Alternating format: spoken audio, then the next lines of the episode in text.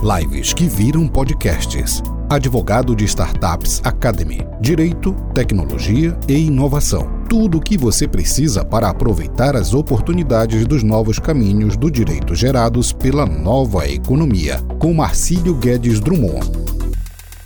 Olá pessoal, quem não me conhece ainda, eu sou Marcílio Guedes Drummond, sou advogado e professor dos novos caminhos do direito, tá? Com transformação digital, futurismo, uh, startups, inovação, enfim, diversas formas de chegar ao direito, de ganhar dinheiro com direito e de viver de direito. E aqui hoje eu vou ter uma convidada muito especial que é a Maria Fernanda. Pessoal, é. tudo Olá, bom? Tudo... Olá, Maria Fernanda, tudo jóia? Tudo jóia. Obrigada, viu, Marcelo, pelo convite. Obrigada, pessoal aí do Amo Direito. Poder falar do que eu mais amo, que é a correspondência jurídica. Não, muito obrigado. É um prazer ter você com a gente aqui e compartilhar a sua experiência, né? É, você que tem uma história muito legal, uma história muito diferente, e até por ser diferente, você recebe algumas críticas e é legal a gente trabalhar isso por aqui. Sim. É, e eu também, como sou da área de inovação jurídica, também recebo muitas, mas isso não é problema. Isso aí, na verdade, são pautas para a gente tratar, digamos assim. Sim. E a primeira questão que eu quero que você fale é sobre você. Quem que é Maria Fernanda? Por que, que você é, trabalha com o que você trabalha? Pode ficar bem livre, assim, tá? Beleza. Pessoal, tudo bom? Bom, Sou Maria Fernanda Torrano, eu sou CEO de uma logística jurídica, e vamos falar sobre isso hoje. Logística que contrata correspondentes no Brasil inteiro. Sou bacharel em Direito e idealizadora do projeto Correspondente Alta Performance. Um projeto que visa a capacitação de profissionais para quem quer se profissionalizar nessa área da correspondência. Porque não é assim bagunçado, não. Ah, eu sou correspondente, não. Tem que se profissionalizar. E eu ensino o pessoal como ganhar dinheiro, como prospectar clientes e como viver da correspondência. Show de bola, muito legal. É, e uma questão que as pessoas sempre perguntam nessa área, que eu mesmo vejo e eu sei que é bom falar, para o seu trabalho especificamente, você precisa de OAB? Não precisa de OAB, eu não tenho OAB, eu sou bacharel. Inclusive, eu entrei para esse universo da correspondência porque eu já trabalhava contratando correspondentes no mundo corporativo. Eu trabalhava em um escritório como assistente jurídico porque eu não né, me formei e não passei na OB. Então, com a reprovação, eu precisei arrumar um jeito para começar a trabalhar e ganhar dinheiro, principalmente.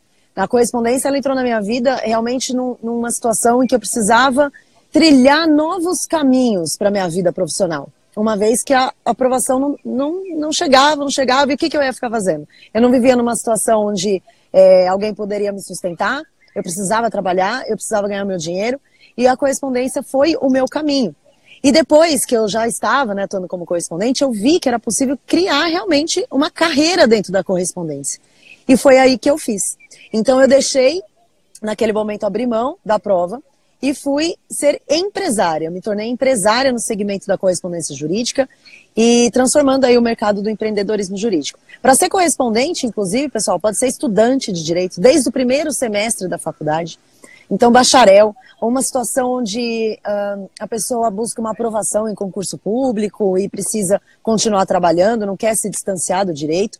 A correspondência jurídica, no meu ponto de vista, é o único caminho que leva você a continuar atuando enquanto busca a aprovação da ordem, continuar atuando no direito enquanto estuda para concurso público. Legal, por isso, inclusive, a ideia nossa do título, né, se era resto ou se era ouro, porque eu já vi muito, muitos advogados é, pensando assim, ah, correspondência é algo que não é qualificado, é algo que eu não vou fazer, porque assim, né, todos sabemos que o meio, eu sou advogado, eu sei, o meio jurídico tem um ego maior do que é possível medir. E Sim. muitas vezes pensava, a gente pensava que correspondência talvez fosse um resto. Mas é, é a minha visão, é a visão que você tem na prática, que não, a correspondência é um ouro, na verdade, Sim. se bem pensada, se bem estruturada.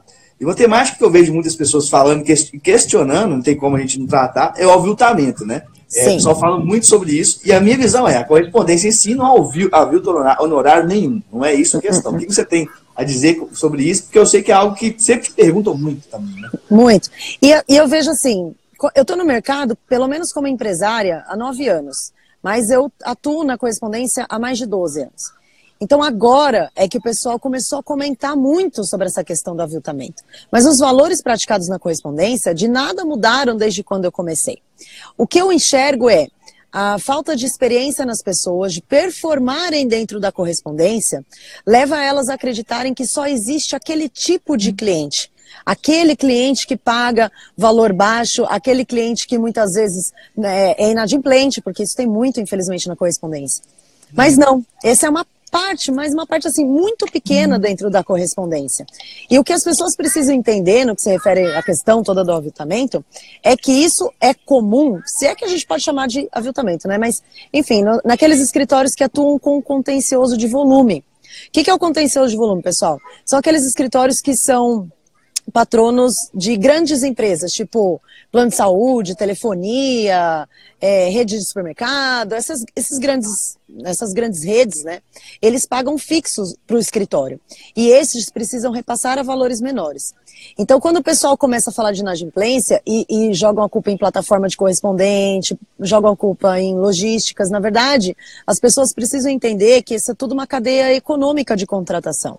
Então, acho que para gente, para o pessoal uh, não criticar, é preciso estudar. É preciso conhecer de onde vem a origem de, de, toda a questão.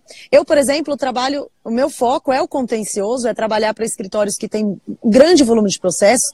E com isso, eu faturo 100 mil reais por mês, um milhão de reais por ano. Por quê? Porque eu sei como trabalhar. Eu sei como escalar, eu sei como administrar o volume das contratações. Por exemplo, os advogados falam assim: ah, mas o preposto a 30 reais. Galera, não precisa ser advogado para ser preposto. Não precisa sequer ser do direito para ser preposto. Então, como que alguém, por exemplo, vai falar para mim, eu sou bacharel, que eu estou aviltando alguma coisa? Cópia de processo, não precisa nem ser da área. Então, eu acho que é muito mais o trabalho é, da pessoa entender o mercado que ela está trabalhando do, e ao invés de criticar, buscar formas de também ganhar. Porque se eu estou ganhando e tem várias pessoas ganhando dinheiro, se a pessoa não está ganhando, tem alguma coisa errada, é com ela e não com o mercado. Isso eu acredito muito. Então, aviltamento, eu fico meio assim. É claro que assim, hoje, Marcelo, a gente está no mercado onde existem muitas empresas, que são as logísticas, né?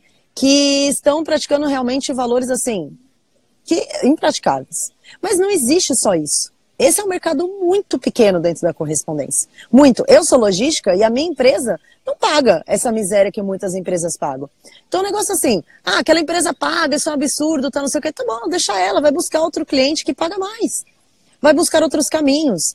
Por exemplo, existe uma área da correspondência jurídica que eu chamo de correspondência especializada ou a correspondência extrajudicial. Então, por exemplo, é, dar entrada em registros de marca, propriedade intelectual. Um trabalho que você faça como correspondente nessa área, você consegue uh, cobrar R$ 1.500, uma diligência. Quando você trabalha, por exemplo, com assessoria para empresas que concorrem à licitação, né, que vendem para o governo, só de você prestar uma assessoria dessa, colocar uma empresa que saiu do certame, colocar ela de volta, conseguindo analisar toda a documentação, você consegue cobrar muito dinheiro fazendo isso. Às vezes o pessoal fica só naquela coisa de cópia audiência, cópia audiência, e não consegue sair da caixa, não consegue ver, que a, a correspondência é muito mais do que isso. E mesmo aqueles que trabalham só com cópia e audiência, ser esperto e fala, bom, beleza, então eu vou ganhar no volume, vou fazer mais audiências. E também vejo uma situação também, Marcelo, o pessoal não tem experiência, acabou de se formar e uhum. já quer sair aí cobrando, sei lá, 600 reais uma audiência de conciliação no PROCON. Então, assim, o pessoal tem que entender que a carreira, ela é conquistada. É, eu, eu hoje faço, vai, sei lá, 50 audiências por dia, por exemplo, na minha empresa, mas eu comecei fazendo uma audiência por dia. Né? É, é, eu, eu faço uma, a trajetória da vida profissional, eu assemelho muito à natureza, sabe? Não adianta uhum. você querer colher antes de você plantar, antes de você regar, porque o solo né, não, não vai ficar fértil, você não vai conseguir aprender com o trajeto. A riqueza dos detalhes, ela está no trajeto. Com o que você conseguir aprender.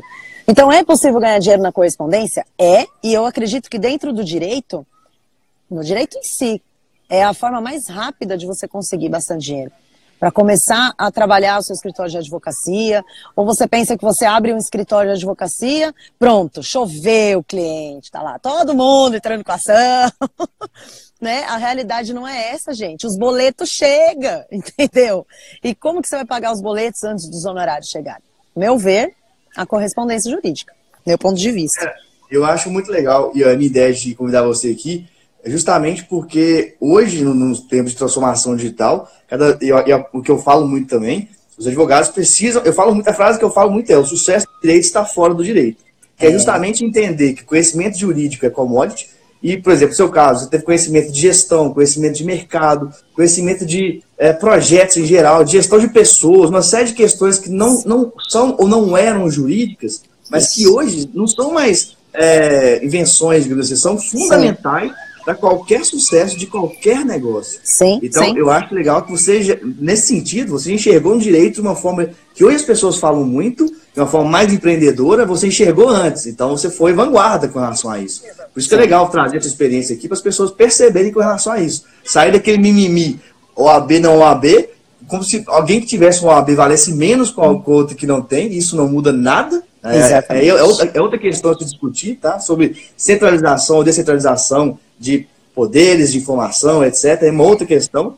Para as pessoas entenderem que, ao invés de reclamar, de fazer, elas podem focar em mercado, em estudo, em caminhos, em criar outras formas de lidar com o direito, porque Sim. as oportunidades estão aí, né?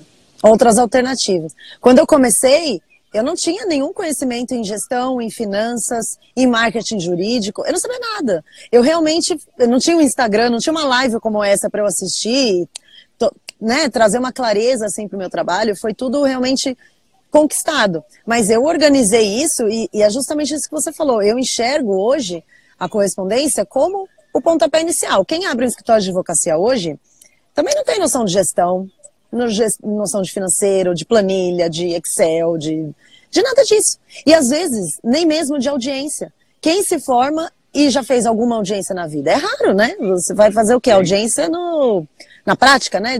Na prática jurídica da faculdade. Mas. Eu, eu nem estive, não tive audiência nem na prática da faculdade, eu tive depois só. nem eu. Na faculdade, nem eu. Então o pessoal se forma sem sequer ter feito uma audiência. Então, e aí? E aí a correspondência, ela vai te ajudar nisso. Eu tenho alunos dentro do meu treinamento que nunca tinha, tinham entrado no fórum, nunca tinham pedido um processo físico no balcão. Porque hoje, com os processos digitais, uma outra questão que muito aparece para mim é: ah, a correspondência vai morrer, porque os processos digitais estão aí. Gente, esquece isso, não vai morrer. Não vai morrer. Vai morrer para aqueles que acreditam que correspondente é aquele que vai no fórum bate foto de processo. Talvez para eles, é, a correspondência vai morrer por conta da digitalização do processo. Mas o que acontece? Quando você está antenado nesse mundo da correspondência, antenado no mundo do empreendedorismo jurídico, observando as coisas que estão acontecendo no mercado, você consegue evoluir. A grande questão é evoluir, é trazer a tecnologia para próximo de você entender. Bom, beleza, qual que vai ser o próximo passo então? Se as pessoas não, não acompanharem a evolução, não é só no direito, não, é todas as áreas. Elas vão ficar para trás. E no direito não é diferente. Eu vi, acho que foi mês passado, tem uns 20 dias, subiu aí para aprovação do presidente a questão das audiências por videoconferência no juizado, né? Aí o pessoal já ficou desesperado, ai meu Deus do céu, agora que vai acabar a correspondência, não sei o quê. Falei, gente, calma, tá tudo bem. Vocês acham mesmo que escritórios que têm aí, sei lá, 500 audiências por dia, e eu conheço escritórios que têm tudo isso de audiência por dia, eles vão continuar precisando de correspondente. Nem que seja contratar alguém e colocar dentro do escritório só para fazer audiência por videoconferência. Não adianta entrar em pânico e desesperar, mas também não adianta fechar os olhos e falar, ah, não, isso daí nunca vai acontecer. Então, por isso que é bom estar tá sempre por dentro do mercado para acompanhar a evolução e não criticar, e sim acompanhar a evolução. É, são transições. O, o mercado em geral, até os mais novos, né, as pessoas mais novas, ficam dois, três anos apenas fazendo a mesma coisa e depois mudam. O máximo é isso. Então, até a questão de sociedade mesmo, não existe mais aquele padrão de fazer o mesmo trabalho a vida inteira. A única, a única, certeza que a gente tem na vida, assim, são duas, talvez. O que, primeiro que a gente tem que mudar toda hora, e segundo, nós vamos morrer. É, é, é isso. Não existe estabilidade mais, não existe mais, eu vou fazer isso a vida inteira, dessa forma. Não, você tem que mudar. Né? E aí, aí é uma questão legal de falar, que é uma questão de soft skills, de comportamento. Uhum. Porque eu tenho certeza que, é, por exemplo, poderia dizer que você não passou no AB, não sei. Não sei se não sabia o conteúdo, não sei se você ficava nervoso, não, isso não é o caso. E aí, por outro lado, você é, teve uma visão de mundo para fazer algo gigantesco, muito maior de pessoas que passaram no AB em nono período, por exemplo. Uhum. Então, o que eu quero dizer com isso? Estou questionando o que de fato é importante para o sucesso da advocacia. Será que é é, pensar somente uma formação tradicional, somente a formação de OAB é o padrão, ou é fazer com pessoas como você que enxergaram que é, é direito é business, direito é empreender, direito é, é cheio de oportunidades. Então, acho que Exatamente. isso é um questionamento para mudança de padrões, entendeu? Na faculdade a gente aprende código, a gente aprende, né, sei lá, todas as leis, mas o comportamento, né, e, e o pós. Isso aí a gente não aprende. A gente tem que se virar. É, eu falo assim, hoje, se muita gente pergunta assim, ah, mas por que você não presta o B, por que você não passa? Ainda insistem, né, nessa questão tal. Eu falo, cara, hoje se eu passasse, primeiro, eu não, não vou advogar, eu sou empresária, meu, meu core é outra, eu, eu tenho outra atividade. E para mim, hoje, a OB seria um documento que eu ia colocar na carteira, assim como todos os outros. Isso não ia mudar, né? Eu acho até que se eu tivesse passado na OB aquela época da minha vida, eu teria ficado no mundo corporativo, seria registrada como advogada. Eu trabalhava na época no Demarest, que é um grande escritório no Brasil, e eu tinha a possibilidade de ser efetivada como advogada lá. Então, assim, uma, um, em um momento da minha vida onde aquilo parecia ser a pior coisa né, que estava acontecendo comigo, hoje eu vejo que talvez não tenha sido a pior coisa, sim, foi, foi a melhor coisa. E é claro, eu não estou dizendo aqui, não prestem ao B, não sou contra o B, não tem nada a ver. Isso tem a ver, assim, apenas de oportunidades. Se você é um Sim. bacharel, você não precisa largar o direito. Eu vejo, infelizmente, tem pessoas que não conhecem a correspondência, aí eu converso, assim, com gente que é bacharel, não passou na prova, foi trabalhar com roupa, foi ser Uber, nada contra nada disso, mas, assim, pessoas que amavam o direito e que, por, pelo fato da prova, sabe, por, por ter sido reprovado, largou o sonho. Uhum. E, e, eu falo, vocês não precisam largar o sonho. É, a correspondência você pode continuar na área do direito, fazer audiências como preposto, fazer cópias, despachar com o juiz, porque não é obrigatório você ser advogado para despachar, uhum. somente para sustentar.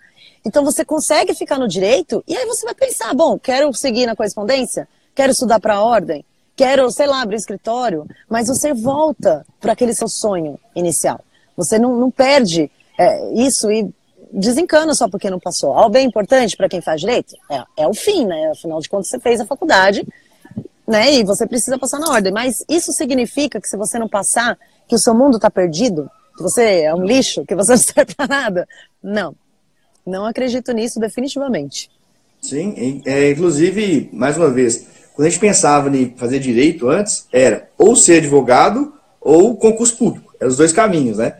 Hoje já é, assim, os tradicionais. Você é. já mostrou que já existia outro. Sim. Hoje já fala sobre 19, 20 novas profissões jurídicas. Você pode ser empresário de Lotec Ligotec. Você pode ser uma série de outras questões. Então, mais uma vez eu quero dizer e frisar que eu acho legal. Se você foi visionário, você saiu daquele padrãozinho que, que as pessoas, o seu sistema falam pra gente, que é o AB, o concurso naquela época, que hoje já mudou, e fez um outro caminho e aí eu quero perguntar, as Lotex, né, as startups no direito, elas têm ajudado, elas têm atrapalhado, elas têm... Qual, é a relação que você vê do, do, tipo de negócio que você tem com essas startups? Olha, as, start, é, as startups assim, que influenciam direto na vida do correspondente são as plataformas de contratação de correspondente. E, no meu ponto de vista, elas facilitam muito a vida dos correspondentes. Porque, afinal de contas, como que você vai mostrar que você é correspondente para outras pessoas, se não por meio da tecnologia hoje da internet? Quando eu comecei, só tinha o Migalhas, era o único site que, que existia, ou se existiam uhum. outros, eu não tinha nenhum conhecimento, e era muito difícil você conseguir cliente. Por isso que eu até desenvolvi o que eu ensino no meu curso, né, a captação ativa de clientes na correspondência. Eu desenvolvi isso justamente porque eu não encontrava jeito de divulgar meu trabalho. Mas hoje com a internet é muito mais fácil. Existem essas empresas que é tipo um catálogo de, de correspondentes, onde quando os clientes precisam, ah, advogado em Belo Horizonte, eles vão lá, digitam o nome da cidade e tem disponíveis lá os profissionais que atuam naquela região.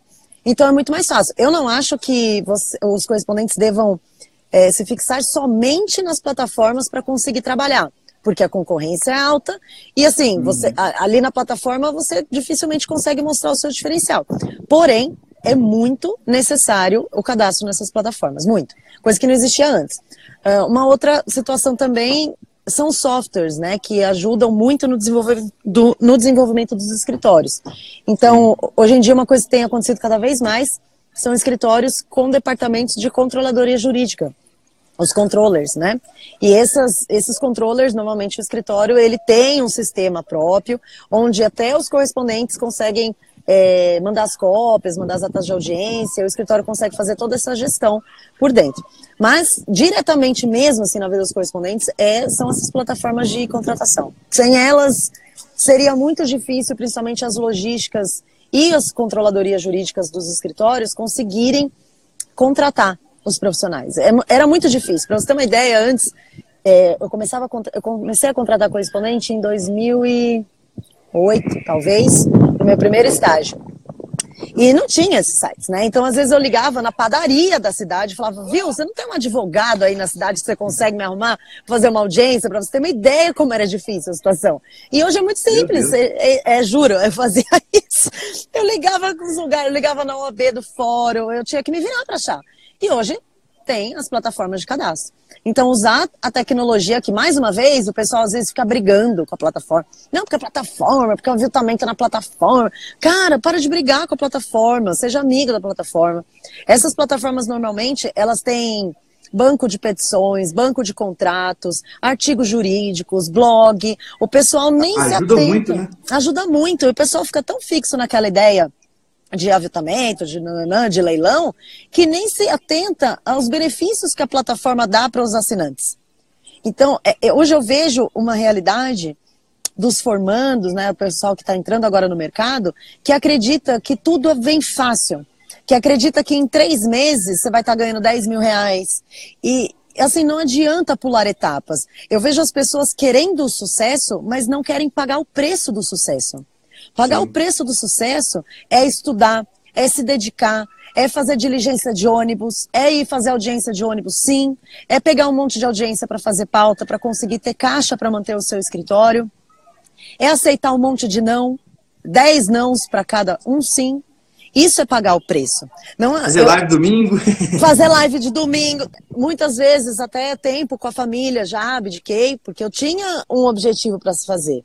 O pessoal acredita, não, beleza, mas imagina, comecei na correspondência faz três meses e estou ganhando 100 reais. Cara, e aí? E daí? 100 reais em três meses. Mas você fez um planejamento? Não, beleza. Hoje eu vou começar aqui, vou fazer audiência de PROCON, amanhã vou fazer de juizado. Traça um objetivo. É uma carreira, não é brincadeira, né? Isso daqui, para aqueles que entendem que a correspondência é só um bico, esses aí com certeza não vão ter sucesso. Não, aqueles, muita coisa. não vão ganhar muita coisa. Agora, aqueles que entendem que a correspondência precisa de profissionalização, e aí muita gente dá risada, fala assim, ah, imagina, fazer cópia, agora vou precisar de profissionalização? Precisa, precisa. Então precisa. Agora, se você ainda está nessa, de não, isso daí é, é trabalho habitante, isso daí é audiência por 30 conto, nem entra. Não entra na correspondência. Continua aí, é, não sei, fazendo o que para conseguir os seus clientes.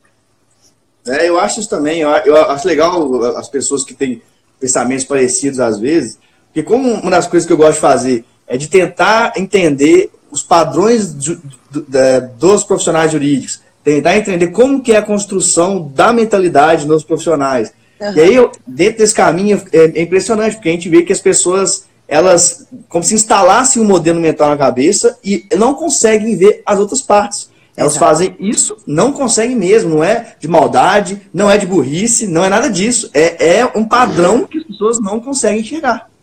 Então, assim, um dos meus, um dos meus trabalhos, né, como professor, é ajudar essas pessoas a abrirem a cabeça, a abrirem o leque. Isso é sair da caixa na prática, não adianta eu ficar falando, ah, sai da caixa, inova. É, não, é, é isso. Inovar é, é isso, inovar é, é, é mentalidade, é, é, é, ver oportunidade onde as pessoas estão vendo aviltamento ou, ou, outras questões. É isso, né? Então, mais uma vez, eu friso isso que eu acho muito legal eu te ouvir por isso, porque é um grande exemplo de como enxergar as oportunidades do direito. E essa mesma mentalidade sua serve para diversas outras áreas que não sejam é, especificamente de correspondência. Às vezes, é, a, não sei se você considera isso correspondência ou não, mas a pessoa que vai trabalhar só fazendo petições de casa, por exemplo, Sim. pode ser uma espécie de correspondência. É, correspondência. Sim. E ela, ela pode, ah, eu, quero, eu gosto de home office, eu quero morar não sei aonde. Ela tem que se estruturar para receber diversas demandas de diversos lugares, diversos escritórios. Ser, de repente, um, um escritor fantasma que a gente fala, né? Ela vai nem aparecer, mas ela vai ter uma boa qualidade e vai ter a vida que ela quer. Com uma liberdade, com os ganhos, né? E sendo relevante. Então, assim, são pensamentos diferentes que as pessoas precisam ter para aproveitar esse mundo cada vez mais digital. Sim, peticionamento tem um outro processo que chama auditoria, auditoria de base de escritórios, relatórios. A auditoria funciona assim, gente. O escritório A tem mil processos, o escritório B vai receber esses mil processos. Só que os advogados, eles não têm tempo de ficar analisando os processos, eles têm os prazos para cumprir, ele tem um monte de coisa para fazer. Então, o correspondente que faz a auditoria, ele analisa que pé que está essa base que está chegando para o novo escritório. E sinaliza prazo, sinaliza audiência, sinaliza prazo para pagamento de condenação, para não tomar bloqueio. Um correspondente jurídico faz isso. E é, e é home office, é uma coisa que você pode fazer de qualquer lugar do mundo, inclusive o trabalho.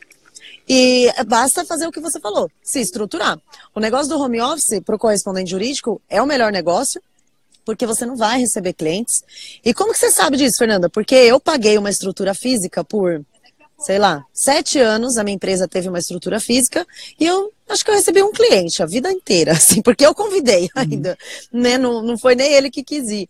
E aí eu peguei em 2018, dezembro de 2018, eu coloquei a minha empresa toda em home office. O meu, meu único pré-requisito era: vocês precisam ter uma mesa de trabalho. Não quero saber de ninguém trabalhando na cama, trabalhando na mesa da cozinha, porque isso não é home office. É, uhum. O seu uhum. cérebro precisa entender que aquele momento, aquele lugar é a hora que você está trabalhando. Né? Se você trabalhar na cozinha, ele não vai fazer essa conexão.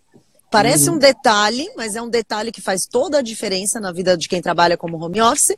Coloquei minha empresa toda lá e estamos aí, de boa, trabalhando e trabalhando no Brasil inteiro. Hoje, por exemplo, eu estou aqui em Orlando viajando e eu trabalho pelo celular porque nós desenvolvemos um software hoje de contratação de correspondente que é mobile, então qualquer hora que o meu cliente precisar de qualquer correspondente, eu conecto ali no meu celular e eu consigo fazer isso.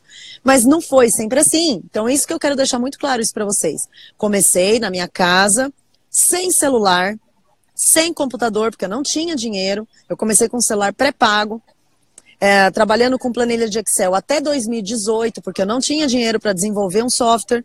E só em maio de 2018 que eu paguei, eu desenvolvi o meu software, o meu sistema, que não tem igual no mercado, é só meu, exclusivo. Mas é um passo depois do outro, para qualquer coisa que você vai fazer. Antes de criticar, planeja o seu caminho, estrutura o seu negócio, que não tem como você não ganhar dinheiro. Essa, essa galera que fala, ah, correspondente não dá dinheiro, não dá, com certeza é uma galera frustrada, porque se alguém perguntar para mim, correspondência dá dinheiro, eu vou falar, dá, e muito. Muito. Todo o dinheiro, todo carro que eu comprei, as conquistas materiais que eu tive na minha vida, todas foram frutos de diligências, protocolos e audiências. Por óbvio, não sou advogada, então nunca tive uma ação, nunca fiz nada. Todas as, e era uma dura falida quando saí da faculdade, que passava embaixo da catraca do ônibus para fazer fórum, porque eu não tinha dinheiro nem para o bilhete único da minha cidade. E tudo que eu tenho hoje é graças à correspondência jurídica. Não adianta é, comparar a minha vida hoje com quem está começando? Óbvio que não. Aqui é, são nove anos de estrada, quebrei a empresa três vezes, reestruturei a empresa melhor a cada quebra, mas tudo isso me fez chegar onde eu estou hoje. As pessoas precisam ter paciência e resiliência para conquistar é, a sua atuação né, no, na vida profissional. Claro. E, inclusive, pontuar uma questão: no Brasil, a gente não tem muita cultura do erro. Nos Estados uhum. Unidos, é muito forte a cultura do erro, inclusive no Vale do Silício. Inclusive, investidores, quando vão investir em startup, é muito, é muito comum eles verem você quebrou já ou não, e as pessoas que tiveram experiências ruins, mas que cresceram, são mais valorizadas do que aquelas. Não, eu nunca quebrei. Mas você já ah, é? teve é? alguma experiência? Não. Nos Estados Unidos, sim. Nos Estados Ai, Unidos é, é, existe a cultura do erro. Você, ó, você tem que errar, porque você tem que tentar. Mas, é. obviamente, no meio das startups, erre, mas erre rápido, erre com o mínimo custo possível. Uhum. Tem toda uma série de métodos para fazer isso no meio das startups. Mas a, a ideia é errar. Por uhum. que, que eu estou insistindo nisso? No meio jurídico, nós não a, a mentalidade nossa é não podemos errar. É. Não estou falando de perder prazo, estou falando de modelos uhum. de negócio, falando de execução de trabalhos. Então você pode ter prazos internos, por exemplo, para você se testar, que se você perder, você não vai é, ter problema legal com isso, mas você vai estar tá testando o modelo. Sim. Então, é sempre importante falar, a cultura do erro tem que ser fortalecida. Que aí sim, degrau por degrau, a pessoa vai evoluindo, vai alcançando um outro caminho. É, agora, o que eu vejo é isso: são pessoas que não têm essa cultura e que errou uma única vez. Elas realmente podem ser massacradas e elas não têm suporte para poder falar: não, eu vou tentar de novo e criticam aquelas pessoas que fizeram isso, que tentaram, que erraram, que continuam errando, porque é um processo é, diário que nunca vai acabar. Se a, aposto que se você não se reinventasse, ou se você não mudasse, você não estava onde está hoje, né? Não, já tinha ficado lá em, deixa eu ver, a primeira vez que eu quebrei foi em 2014. Já tinha ficado lá. Mas isso que você falou é, é muito louco. Cada vez que deu coisa, aconteceram coisas erradas na empresa, me fez ver uma falha, o, o ponto cego, né, que eu não estava vendo. Então, a primeira vez foi financeiro, eu né, fiz direito, então eu não sabia nada sobre é, financeiro, caixa e nem nada sobre isso, achava que estava ganhando um dinheirão. Quando eu vi, estava 40 mil negativo na minha conta, eu falei, meu Deus, aí tive que ir atrás de um, de um profissional na área de finanças para me ensinar a desenvolver a parte financeira de um escritório, porque daí eu já tinha um escritório de correspondência jurídica. Da outra vez que eu quebrei foi relacionada à gestão de pessoas. Confiei demais, deleguei demais, fechei os olhos, achava que dava para andar sozinho e não era o momento de maturação do meu negócio ao ponto dele andar sozinho. Então, cada vez que isso aconteceu, eu aprendi um algo a mais. E uh, erro até hoje, graças a Deus, porque isso me faz crescer todos os dias. Principalmente na correspondência, o pessoal erra muito, é relacionado a, a quanto que cobra, uh, honorários, precificação, quanto que eu repasso. E, por incrível que pareça, o tato com o cliente. O pessoal hoje está muito sem paciência, muito grosso, né? Muito.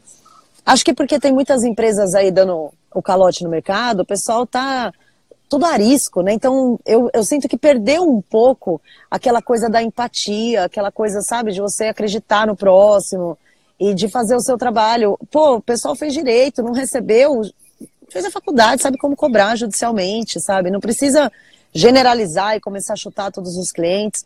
E, e quando me perguntam assim, ah, Fernanda, qual que, como que você faz para fazer esse faturamento que você faz?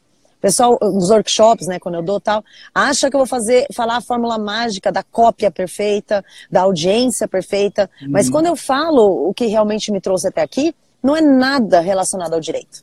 Não é nada. É gestão de pessoas, gestão de processos, finanças, empatia, é, desenvolver um método próprio de trabalhar, pessoal fica muito perdido querendo copiar um monte de coisa e não cria o seu próprio desenvolvimento de processos, né?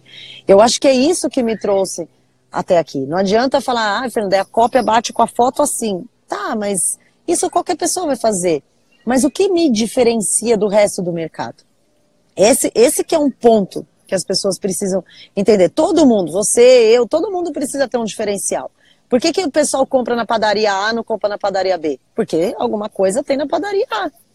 E nós Sim, também passamos por esse processo, os advogados, os escritórios de advocacia. Por quê? Por que, que somos contratados? Então, esses são valores e são conceitos que não são ensinados na faculdade de Direito. Essas são situações que você se forma e aí você tem que buscar. Você tem que assistir uma live como essa, abrir ali a sua, seu campinho e falar, pô, real isso aí, meu, onde que eu vou procurar, então, conhecer sobre finanças, conhecer sobre empreendedorismo jurídico e entender que o fato de você se formar e ter a aprovação da ordem é só o começo. Isso não vai significar nada se você não tiver um passo à frente das outras pessoas e se você não buscar né, cursos e sei lá, é, é, inteligência emocional é muito importante para você viver no mercado, né? Hoje, se você não se conhece, como que você vai ter um negócio? O negócio ele é reflexo do dono. Então você vai Sim. ter um negócio, né, meio bagunçado, meio agressivo, meio permissivo demais. Então precisa se conhecer. Isso tudo, cara, é buscando além, buscando em lives como essa, por exemplo, o conteúdo que vocês produzem, o conteúdo que eu produzo lá no meu canal. Sem isso, dificilmente o pessoal vai para é. frente. E é, eu acho legal, inclusive, esse, esse, tipo de live, porque é, é como se as pessoas pudessem. E é isso que está acontecendo, elas podem ter acesso a um bate-papo entre nós dois, por exemplo, talvez nunca teriam se não fosse ao meio digital. Né? Então, é, pessoas que na, nas suas carreiras, suas áreas fazem a diferença, né? a gente faz a diferença nas nossas áreas, e que acaba que por isso nem sempre é fácil ter o acesso. Eu, eu, muitas vezes tem aluno meu que eu não consigo dar tanta atenção como eu gostaria, eu dou muita atenção, mas porque é muita gente o tempo inteiro, sim, então esse, esse é o momento que a gente consegue, às vezes, passar um pouco mais do que a gente é. Porque muito do que a gente é é o que a gente pensa, são nossas vivências, são no, nossos uh, medos também, nossos erros, nossos acertos. Acho que sim. isso faz um diferencial, né? Sim. Não, é, eu falo assim, se tivesse Instagram, se tivesse live quando eu comecei, olha que eu ia ter batido menos na minha cabeça, viu? Eu ia ter errado menos. Hoje não, assistir uma live assim, tipo, com tanto conteúdo, isso aí é muito louco, gente. O pessoal que está começando agora, vocês não têm ideia do pulo, assim, que vocês estão tendo, salto, sabe? Para quem sabe realmente consumir esses conteúdos né, que estão disponíveis na internet, para quem consegue se organizar em assistir as lives, uhum. em assistir os vídeos, ler os posts gratuitos né, que os sites proporcionam, para quem consegue fazer isso, nossa, tá assim, à frente de, de muita gente que nem despertou para isso ainda. Que às vezes está nas redes sociais só para ficar curtindo, vendo foto do, do outro, da vizinha, do não sei o quê. É, quando na verdade. Coisas são coisas à toa que não vão agregar. Ah, Fernando, você não faz isso? Claro que eu faço. Né? Óbvio, tem, tem de tudo nessa vida. Mas eu consumo muito conteúdo na internet. Muito. Vejo. Quando eu comecei o projeto do Correspondente Alta Performance, né? Foi em 2016. Ninguém falava de correspondente jurídico. Absolutamente ninguém. Porque a correspondência, naquela época, eu acho que eu ajudei muito a mudar a visão desse mercado, mas naquela época era visto como o limbo do direito. Tipo, ah, não deu certo na vida, virou correspondente. Então ninguém tinha nem coragem de falar que era correspondente jurídico. E eu tinha uma missão lá em 2016, que era levantar essa bandeira e falar: não, cara, os correspondentes eles movem muito da economia do judiciário no país. O que seria de um escritório de contencioso sem os correspondentes. Eles iam ter que contratar, ia ter que ter filial em cada cidade do Brasil. Eles não iam conseguir suportar esse, esse custo. Então, assim, eu levanto a bandeira de que nós somos muito importantes, uhum. devemos nos valorizar, e valorização aqui não tem a ver com preço, tem a, ver de, tem a ver de você se empoderar daquilo que você é, acreditar nisso e partir e, e, desenhar uma carreira. E aí você vai poder colocar o seu preço e há aquele que vai pagar e aquele que não vai pagar e tá tudo bem. Né? O pessoal não falava. Pode, pode falar. Ah, só eu lembrei a coisa, se eu não me engano, o mercado de correspondência no Brasil é em torno de 5 bilhões de reais. É algo assim, o último dado é. que eu cheguei a ver. Então, nós estamos falando do mercado de 5 bilhões de reais, pessoal. E aí as pessoas preferem observar falar 30, dos 30 reais, os 50 reais, e não de 5 bilhões. Que já mostra que é pensamento. É ver o copo cheio, o copo vazio ao invés do copo meio cheio, né? Então, meio, meio, é aquela ideia que a gente sempre ouve mesmo, né? E é. E cada um tem a, a vista dependendo do tamanho do, né, da altura da montanha que vai subir, tá, gente? Isso aí que ele tá falando é real. Você quer ficar focando nos 30 conto da audiência? Beleza. É isso que é o máximo da sua visão que você vai ter. Se você foca nesse, nos 5 bilhões que você falou, aí você começa a falar, pô, e esse mercado aí? Onde que eu tô nesse mercado? O que, que eu tô fazendo para começar esse mercado? E hoje eu já vejo, né, são quase quatro anos aí de trabalho na internet fazendo isso, e hoje eu já vejo vários perfis falando de correspondência, já vejo muitas é, uhum. pessoas fazendo lives, pessoas até que acho que às vezes não estão nem preparadas, mas tá tudo bem, né? Tá todo mundo fazendo pelo mercado, então isso, isso que, é, que é ótimo. E eu fico muito feliz, porque antes eu via aqueles correspondentes assim, ó. Que, que você faz? Sou correspondente. Tipo, tímido. Cara, pelo amor de Deus, abre esse peito aí. Fala, cara, eu faço audiência. Eu faço audiência pro Banco Itaú, eu faço audiência pro Banco Bradesco, sei lá. Cara, você, o, o, o, o juiz, ele não vê o cliente, ele vê o correspondente. O juiz nunca vai ver o nome do, do escritório, o sócio. Quem que está ali na sala de audiência? É o correspondente. Ele é o cara que bate o pênalti. Não adianta nada fazer uma defesa animal, uma estratégia lascada, se o correspondente for lá na hora da audiência e colocar tudo a perder por inexperiência, por chegar e falar assim, ah, é uma audiência de 30 reais mesmo, nem vou fazer direito. Meu, sabe, essas pessoas que pensam assim vão ficar ganhando aí 200 reais para sempre para sempre. Uma das coisas que eu faço na Fórum Delivery, que é a minha logística jurídica, eu falo, é, a empatia com o cliente é pensar no sucesso do cliente. O sucesso do cliente ele está acima de qualquer coisa na minha empresa. Então é fazer o melhor acordo, pregar uhum. o melhor correspondente pelo melhor preço que o meu cliente pode pagar, porque sim, a gente tem o budget né, para gastar com orçamento né, de correspondente. Então é pensar sempre no sucesso do cliente. Com isso, o meu cliente se sente extremamente confiante de pode deixar as audiências na mão da Fernanda que ela vai resolver. É 8 horas da noite, uma audiência para 8 horas da manhã no dia seguinte, eu vou resolver. Eu vou contratar alguém. Meu cliente não tem essa dor de cabeça. Mas não é qualquer correspondente que pensa assim. Talvez por isso que não é qualquer correspondente que ganha 100 mil reais por mês, como eu. Então é Sim, é ter esse pensamento, essa visão. Concordo super. Algum, várias perguntas também aqui. Se você ler também alguma aí, pode, pode falar também. Tá. Eu vi aqui, ó. Quero saber, Fernando colocou, quero saber se tem algum curso para correspondente. Fernando, eu, do, no mercado, não sei nem posso falar, né, Marcelo, mas eu claro. tenho um, o treinamento correspondente alta performance.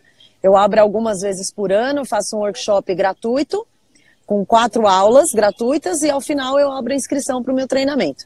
No mercado, hum. com conhecimento de causa, eu falo que tenho o meu treinamento. Claro. Ele conhece bem, sabe exatamente é. o que vai ter, todo o conteúdo. É, ah, várias questões. Você não deixa de ser advogado que trabalha com correspondente. Uhum. É, vamos ver aqui. Ó, a Alessandra falou uma coisa assim, ó. Belo discurso de quem não consegue tirar o AB. Alessandra, não é um belo discurso. É fato. Contra fatos não há argumentos. E não é uma questão de não consegue tirar o AB.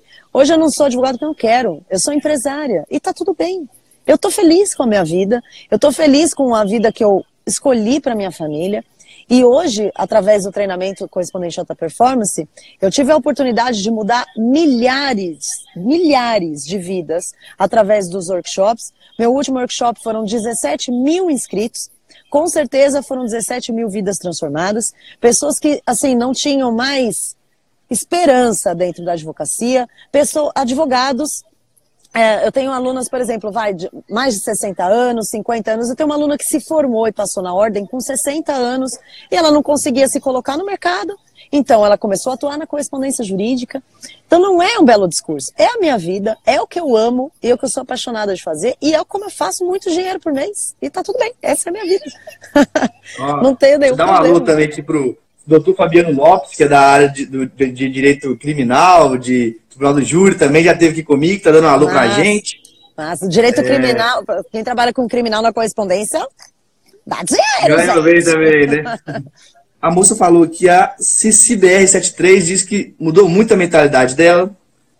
Ah, então, é. Até uma que falou, advogado não pode fazer captação ativa de clientes, aí depois a Gabi já respondeu. Quanto advogado não, mas como correspondente pode, massa.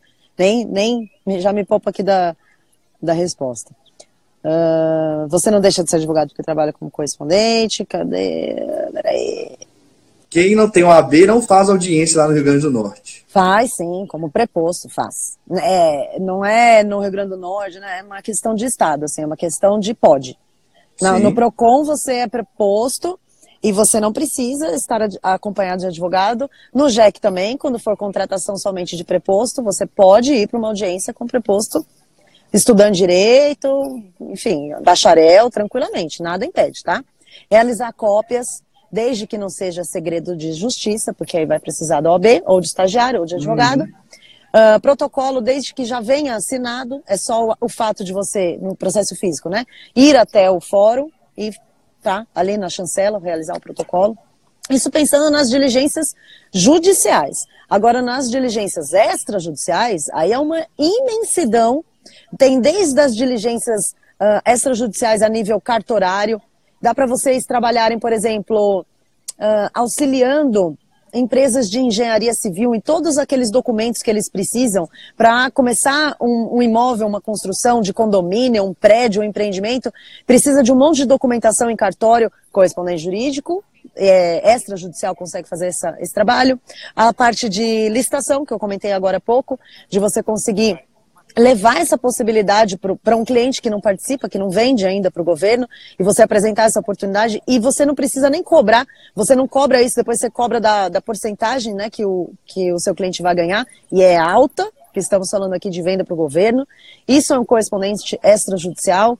É, entrada de propriedade intelectual, isso é uma infinidade de situações que o correspondente jurídico pode fazer quando ele não está no âmbito judicial. Pessoal que colocou muitas questões judiciais, porque é normal, muita gente desconhece o resto do caminho da correspondência, que inclusive pode ganhar muito mais. Por exemplo, é, quem trabalha com societário e presta auxílio para os escritórios no departamento societário para dar entrada é, em atas de assembleia, situações regularizar situações nas juntas comerciais. Cada diligência dessa, o pessoal cobre algo em torno de 450 reais a diligência.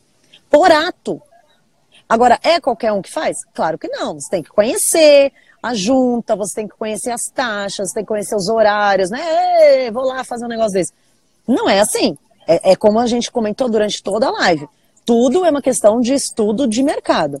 Eu tô, a gente está apresentando aqui possibilidades. Agora, em cima dessas, dessa apresentação, aí cabe a cada um ir lá, jogar no Google, buscar um, uma pessoa né, que é expert nisso, segui-la, consumir o conteúdo, comprar algum curso, sei lá, fazer alguma coisa assim. A gente está dando é, hipóteses, né? Situações que dá para trabalhar. Eu acho legal até, porque é, os termos às vezes carregam diversos conceitos ou preconceitos. Então, realmente, quando as pessoas falam correspondentes, eles não, só pensam naquele, naquela parte judicial em geral, audiência, cópia, etc. É. Então, para quem quiser abrir a mente para ajudar, pense nisso aí, logística jurídica. Uhum. Porque quando pensa logística, aí vê que existem diversas opções de trabalho nas mais diversas áreas. Só as pessoas lembrarem que direito está dentro de tudo. Então, tudo que for de logística jurídica, Sim. o correspondente pode fazer. Então, olha como é que já pode abrir a mente com, só com palavras, né? Engraçado isso, né? Curioso. Só com palavras, exatamente. A logística, ela, ela serve para quê? Para intermediar a situação. O cara precisa de uma coisa. A coisa está aqui. Você vai fazer essa logística aí no meio do caminho, entendeu? Ou vai contratar um correspondente, ou vai procurar um documento, vai realizar esse, esse intermédio. Eu, eu, uso, eu falo sempre assim, o correspondente, no meu ponto de vista, ele é o braço do escritório de advocacia. Para quê? Para deixar o escritório focado no intelectual, em desenvolver tese, em desenvolver alguma peça mais elaborada, e não perder o tempo buscando um correspondente sei lá onde, indo na junta. Imagina um escritório lá com três contestações ferradas para fazer, tem que sair para ir lá fazer uma audiência, não faz o menor sentido um negócio desse. Então, quando o correspondente ele toma para si essa condição, não de correspondente, mas sim de braço importantíssimo e fundamental do escritório, até a postura dele muda, né? O posicionamento dele muda. Sim, eu acho que também. Né? Quando a gente pensa realmente na, de uma forma mais mercadológica, uhum. claro que sem comparar, tá? É um exemplo. Quanto que ganha um servente de pedreiro por um dia de trabalho? 60 reais. Uhum. Uma pessoa faz uma diligência por 50 reais, pode ser que gaste 10 minutos. Uhum. E aí, é só um exemplo, só para comparar como que o outro lado, como ele está ganhando muito dinheiro fazendo logística, enquanto o cidadão que não tem estudo, ou talvez tenha, fica o dia inteiro, 8 horas, 10 horas para ganhar 60 reais, você pode ganhar 50 reais com 10 minutos de trabalho. Sim. Esse tipo de análise as pessoas não pensam, porque é. isso é ser guiado por dados, é ser guiado, é, a gente fala data driven, é olhar por quanto vale meu tempo, quanto eu posso fazer por dia, quanto que vale, até para você pensar quanto que eu vou fazer algo, ou quanto é melhor ter um correspondente, quanto é melhor eu ser contratado como correspondente, as pessoas em geral não sabem, os advogados, quanto vale a hora deles. Hum. E a hora de valor de, de hora deles não é valor que está na, na OAB, não. O valor da OAB pode ser é muito, o valor de trabalho pode ser muito maior do que está na tabela. Com certeza. É, envolve o, o que você pode fazer com o seu trabalho, o seu conhecimento e o que uma pessoa pode fazer, às vezes igual ou melhor que você e que custa menos. Então, é, você deve delegar tudo que for mais barato, digamos assim. Né? Sim, sim, sim. E, e subcontratar. Isso que você fez essa analogia com outras áreas, é, para o pessoal aí que fica, às vezes, no mimimi do aviltamento, eu só queria que vocês perguntassem para um médico quanto que eles recebem para fazer uma consulta, tá? De convênio. É menos do que uma audiência no PROCON, tá, gente? Médicos. Médicos. E aí o pessoal fica às vezes reclamando disso daí. Mas por que que o médico ele se sujeita a ganhar 15 reais por consulta e 6,50 por exame que ele pede? Porque é mais ou menos isso, tá? Pessoal, que os médicos ganham. Sabe por quê? Porque eles estão construindo uma carreira. Eles entendem que hoje eles estão fazendo isso. Mas qual é o objetivo deles lá na frente? Muitas vezes um consultório particular muitas vezes é, ter, participar de uma clínica, sei lá, fazer parte de um conselho dentro de um hospital. Assim é com os correspondentes também. Às vezes, no começo, você vai fazer muitas audiências a um valor menor do que você entende que seja justo, mas se isso tiver nos planos e no traçado de um planejamento é, profissional, tá tudo bem. Você vai ter dia para começar e hora para acabar. E quando isso acontecer, no meio do caminho, você vai ter feito uma estrada aí, uma estrada profissional, vai ter nome. As pessoas hoje falam, Maria Fernanda Fórum Delivery, eu tenho um nome no mercado. Eu não tinha. Eu não sou diferente de ninguém, não sou melhor do que ninguém. Eu apenas tracei um objetivo, fui atrás, estudei, fiz vários cursos, é, aprendi com os meus erros, errei bastante, e hoje estou aqui e não estou nem na metade onde eu quero chegar. Mesmo já, né, estando há tantos anos assim no mercado. É fantástico. É, tem muito comentário também que é de gente que insiste no. É, 30 reais é só um exemplo, do gente? 30, 30 reais não quer dizer que vai ter um valor desse, não. Então Sim. é só um exemplo que a gente está falando aqui. Ah, para pegar a ideia das pessoas. Aqui muito mais é importante vocês pegarem ideia e mentalidade que a gente está passando do que valores específicos, tá? Não é, aqui não é para isso, valores uhum. específicos. É, esse papo tá fantástico, acho que podia falar muito mais tempo, mas agora que eu observei, a gente tem quase 50 minutos que nós estamos falando. então, eu acho legal agora, Maria Fernanda, você dá seus recados finais, fala o que tá. você quiser falar, de repente até do seu curso, até das suas redes sociais, quem quiser falar com você depois, tirar dúvidas, etc. E aí a gente vai encerrar logo mais, mas depois a gente pode marcar uma nova live também para tratar outros claro. assuntos. Não, e agradeço muito por você ter é, estado aqui conosco, mesmo em viagem aí, nesse lugar lindo que você está aí atrás. E aqui tá massa mesmo, gente. Tô amando. Fruto da correspondência jurídica. Isso que eu tô aqui. Pessoal, é, obrigada, viu, pelo convite. Gosto muito de divulgar o trabalho dos correspondentes, não só o meu, mas o trabalho dos correspondentes jurídicos, trazendo essa opção para quem já estava desiludido com o direito, para quem tava, tinha desistido pelo fato de não passar no OB. Não desistam, a correspondente jurídica é um excelente caminho para você começar, para você ganhar experiência e ganhar dinheiro. Você é pago para ganhar experiência, é uma coisa muito louca isso. Imagina, eu nunca fiz uma audiência, preciso de experiência, você é pago para fazer isso. Então, é, se, é, olhem para a correspondência e para tudo, na verdade, na vida, com oportunidades e não com o ar de, do, dos problemas. Porque problema, gente, no problema sempre está a solução. Isso é um fato. E se você focar mais no problema, é aí que isso vai acontecer. Onde a gente foca é onde vai expandir. Então conheçam a correspondência jurídica, conheçam outras áreas, abram a mente de vocês. Eu é, promovo por ano mais ou menos seis workshops. Eu chamo do workshop do correspondente jurídico. Esse ano tivemos em janeiro a décima primeira e em abril vou ter a 12 turma, workshop do correspondente jurídico, é um evento 100% online, 100% gratuito, e no final eu sempre abro as inscrições para o treinamento correspondente alta performance. Quem quiser saber mais sobre correspondência, empreendedorismo jurídico, mindset de crescimento, entra lá no meu perfil, que está aqui, né, corresp, underline alta, underline performance, que vai ser um uhum. prazer ter vocês nas lives. Eu faço live toda terça às 19 horas e sexta às 10 horas da manhã, duas vezes por semana. Obrigada, é, viu? Gente, ó, pelo muito convite. conteúdo também. Muito obrigado, muito conteúdo.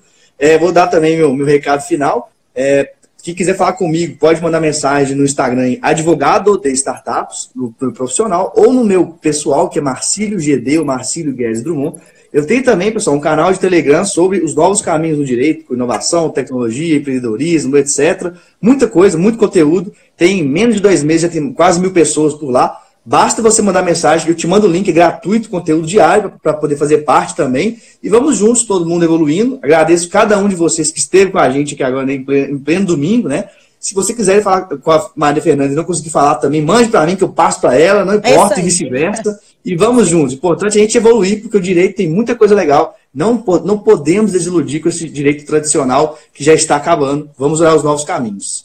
Com certeza. Obrigada, viu? Valeu, abração, até mais. Falou, beijo, pessoal. Tchau, tchau. Chegamos ao final de mais um podcast. Siga acompanhando nosso trabalho pelo Instagram, arroba advogado de startups. Faça parte do nosso canal do Telegram, com conteúdos gratuitos e diários sobre o novo direito. Basta procurar por Advogado de Startups Academy no Telegram ou enviar uma mensagem no nosso Instagram e pedir para participar. Espero você no próximo podcast Advogado de Startups Academy com Marcílio Guedes Drummond.